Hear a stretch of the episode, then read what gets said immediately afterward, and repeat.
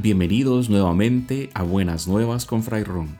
Vamos juntos a descubrir y disfrutar la belleza que tiene nuestra fe y nuestra vida y aprovechar al máximo todo lo bueno y hermoso que Dios nos ha dado para que seamos felices. Así que súbanle el volumen, pónganse cómodos y acompáñenme en este viaje para disfrutar de la buena nueva que ha llegado a nuestras vidas. Empecemos.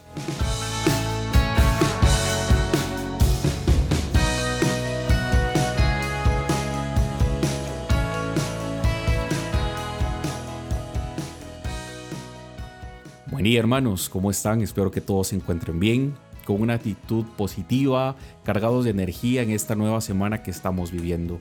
Siete días de oportunidades de recrearnos y de dar giros positivos a nuestras vidas. Cuando pensaba sobre qué podría compartir con todos ustedes en este primer episodio, se me venían muchas ideas a la cabeza, pero decidí que es importante iniciar contándoles un poco sobre mí y con un dato importante con el que voy a tomar toda la idea de este episodio. Y para ello pues me baso en una pregunta que tantas veces me han hecho y que seguramente a todos ustedes también se, les, se las han hecho eh, muchas veces.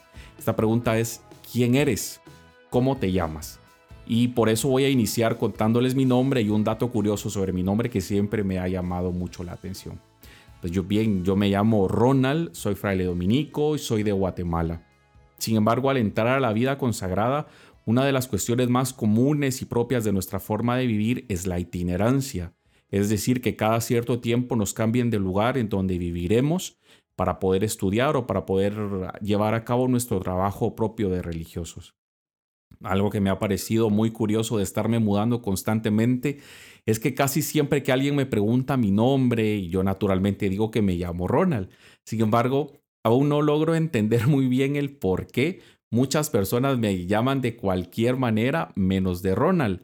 Y me, me han llamado Ronaldo, Romualdo, Ronnie, Ronald, Renato, Román, Roma y de muchas maneras más. Y esta es la razón por la cual he decidido presentarme ante ustedes como Ron, porque al decir que me llamo Ron, pues esto no, no genera muchos problemas. Esto me, me hacía cuestionarme acerca de la dificultad que tenemos para poder comunicarnos en otro contexto y en otra cultura que no son la nuestra. Pero más allá de eso, quiero centrarme en la importancia que tiene nuestra identidad en el mundo. Porque de la manera en como yo me conciba, en cómo me sienta, así es como yo me podré hacer presente en el mundo y podré compartir con los demás lo que soy y, y lo que tengo. Pero también podré recibir lo que los otros tienen para darme.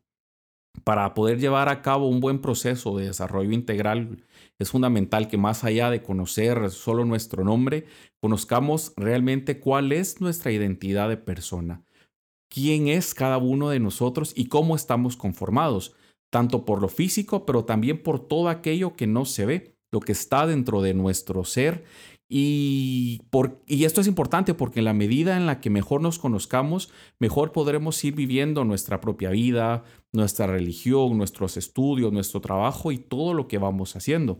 Porque todos tenemos una identidad y unas cualidades que nos hacen únicos e irrepetibles en todo el mundo y en toda la historia. Ya que no ha habido, no hay y no habrá nunca nadie igual a ti. Y nadie que pueda ser como tú, ni hacer lo que tú dices o pensar como tú piensas. Y aunque pues pueda haber alguien que nos pueda imitar, no llegará a ser o hacer las cosas que nosotros hacemos o decimos tal y como nosotros pues lo llevamos a cabo, ¿no? En este sentido, en el libro del Génesis, cuando se nos narra lo que Dios iba haciendo en la creación, pues se nos relata que Dios crea solamente con sus palabras y esto significa que crea con total libertad y sin ningún esfuerzo ni condicionamiento, sino solo por puro amor. Y cuando va creando la tierra, el sol, los animales y todas las cosas que hay en el universo, nos dice la Biblia que él iba viendo su creación y veía que era buena. Sin embargo, el día sexto, después de crear al hombre, vio que todo era muy bueno.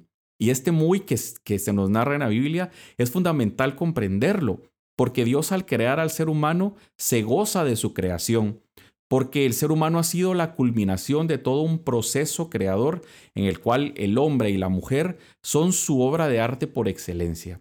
Pero más allá de solo crearlos, Dios sopla su propio aliento sobre ellos, es decir, que los hace partícipes de su propia vida, les da su espíritu y los invita a tener una relación de diálogo con Él.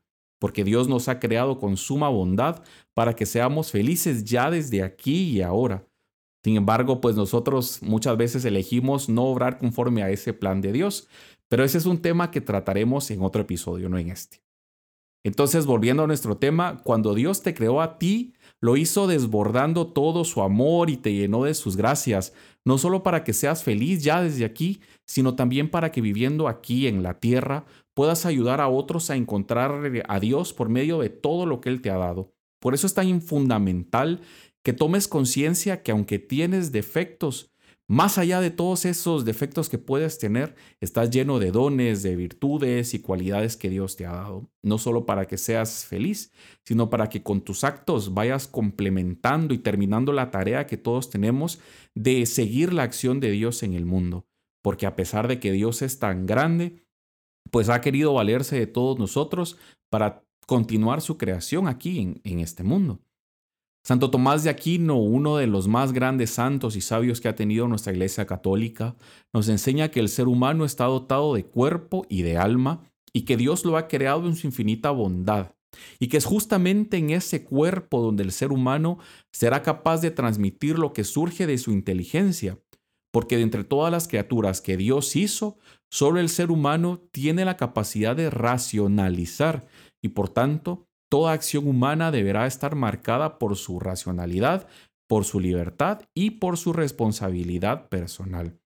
Por eso todos nosotros somos seres vocacionales o vocacionados, porque estamos llamados por Dios a una constante autorrealización como personas y en relación a los otros con quienes vivimos, pues todo lo que existe en el universo está llamado por Dios a cumplir una función de bien y de continuación de su obra creadora de acuerdo al orden que él mismo le, ha establecido. Por todo esto es fundamental que nosotros cada día intentemos ser una mejor versión de nosotros mismos, para ir descubriendo cuál es nuestro papel en el mundo y en la vida. Por ejemplo, si yo ahora les pidiera que cada uno hiciera rápidamente una lista de cinco cualidades y cinco defectos que cada uno tiene, seguramente serían los defectos lo que más eh, rápido diríamos porque el ser humano pues tiende a fijarse más en lo negativo que en lo positivo. Sin embargo, es necesario que tomemos conciencia que nosotros estamos hechos a imagen y semejanza de Dios y por tanto estamos llamados a ser buenos y a cada día, a pesar de las cosas negativas que podamos hacer, a tomar conciencia de ello y mejorar la versión de nosotros mismos, porque con ello no solo iremos mejorando nuestras vidas, nuestra propia estima, sino también nuestras relaciones y la forma en cómo nos hacemos presentes en el mundo. Hay un ejercicio que quizá es bastante conocido, pero que me gustaría volver a proponerles para que lo hicieran en estos días, en esta semana. Cada uno se va a sentar en un lugar cómodo, va a tomarse una taza de café, una taza de té, un vaso de agua o aquello que le haga sentir más cómodo. Va a poner su música preferida y, va a generar un torno agradable. Luego va a tomar lápiz y papel y va a hacer una lista de cinco cualidades que crea que cada uno de nosotros tenemos. Y luego va a ir donde sus familiares, con amigos, con la novia, con el novio, con el papá, la mamá, los hermanos, con cualquier persona con la que tengamos confianza. Y luego va a pedirle que le diga tres cualidades que esa persona cree que cada uno de ustedes tiene. Y luego pues al final del día seguramente van a tener una lista muchísimo más grande de la que se pudieron imaginar. Y con esas cualidades que ahora ustedes saben que tienen y que los otros pueden ver en ustedes, van a hacer un ejercicio de tomar conciencia de ellas y a usarlas para mejorar la propia versión de ustedes mismos y ayudar también a los otros a ser mejores personas. Así tú también estarás siendo parte de esta comunidad de buenas nuevas que queremos anunciarle al mundo. Voy a ir terminando con la misma pregunta con la que inicié. Tú que me escuchas, quién eres. Ojalá que cada vez más vayamos conociéndonos para ir dejando que la acción de Dios sobre nuestras vidas y tú también te puedas ir convirtiendo en anunciador de buenas nuevas. Les deseo una feliz semana y será hasta la próxima en que volvamos a encontrarnos con estas buenas nuevas. Se despide de ustedes su hermano Fray Ron. Que Dios les bendiga. Hasta la próxima.